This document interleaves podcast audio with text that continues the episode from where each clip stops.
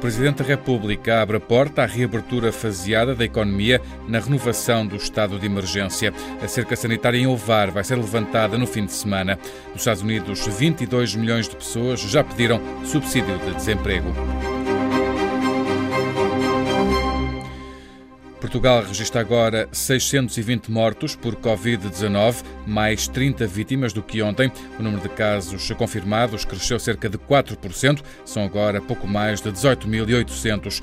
Os números da Direção-Geral de Saúde mostram ainda um aumento no número de pessoas internadas, são agora 1.300, 229 em cuidados intensivos. O número de pessoas recuperadas disparou, são mais uma centena do que ontem, para um total de quase 500 recuperados. O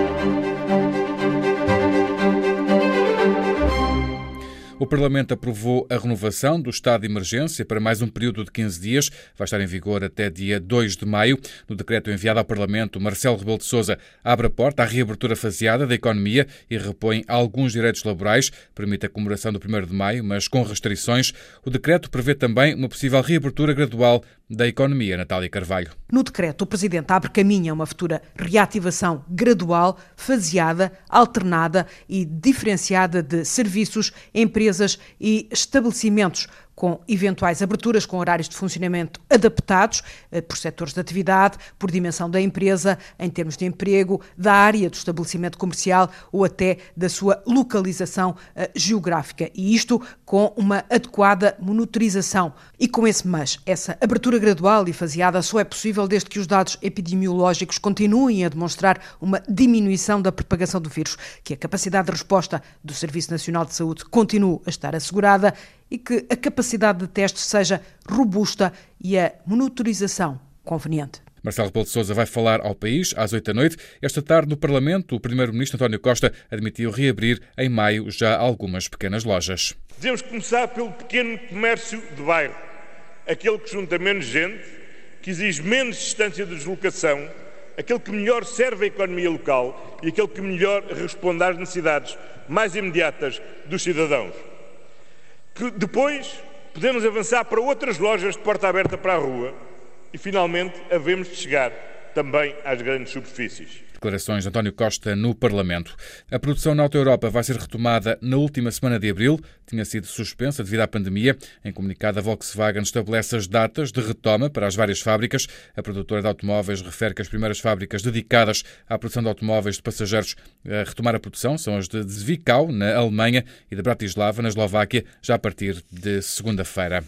O cordão sanitário em Ovar vai ser levantado no fim de semana. A indicação foi deixada pela Diretora-Geral de Saúde, Graça Graça Freitas explicou que há condições nesta altura para levantar o isolamento a que o VAR estava submetido há um mês. O surto, como já esteve, está neste momento controlado, a tender para números semelhantes a de outras zonas do país, portanto, o que é hoje é uma situação, evolui, como evoluiu em Ovar, para acima do que seria a norma nacional, a regra, eh, creio que está previsto ou para dia 18 ou para dia 19, creio. Situação controlada em Ovar. Duas figuras maiores da cultura morreram hoje por causa da infecção por Covid-19. O escritor Luís Sepúlveda morreu no Hospital Universitário Central das Astúrias, em Oviedo, Espanha. Tinha 70 anos de idade. O autor chileno tinha sido internado no passado dia 27 de fevereiro. Na semana anterior tinha participado no Festival Literário Correntes de Escritas da Pova de Varzim.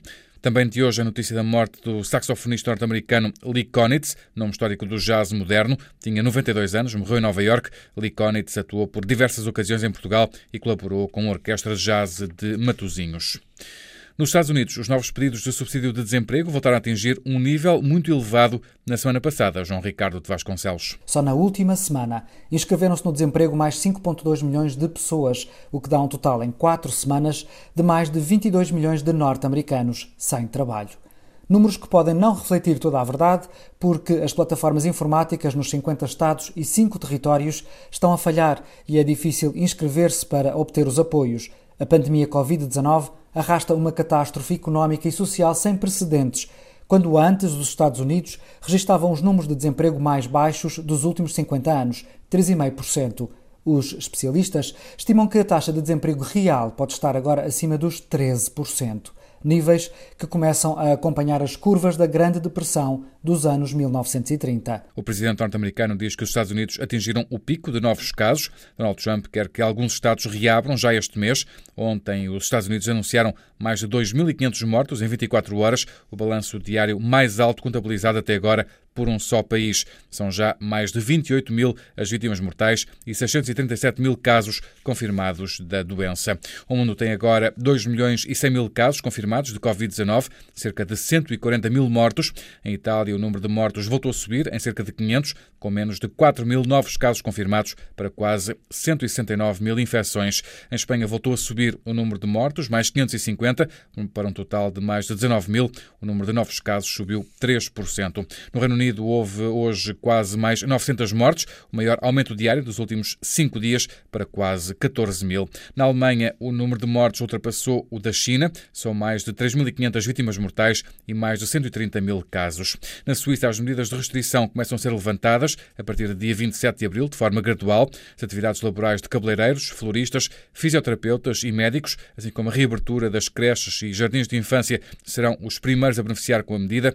No total, 15 países já anunciaram o alívio de algumas medidas. Do outro lado do Atlântico, o Brasil ultrapassou a barreira dos 3 mil novos casos diários e com mais 204 mortos para mais de 1.700 vítimas.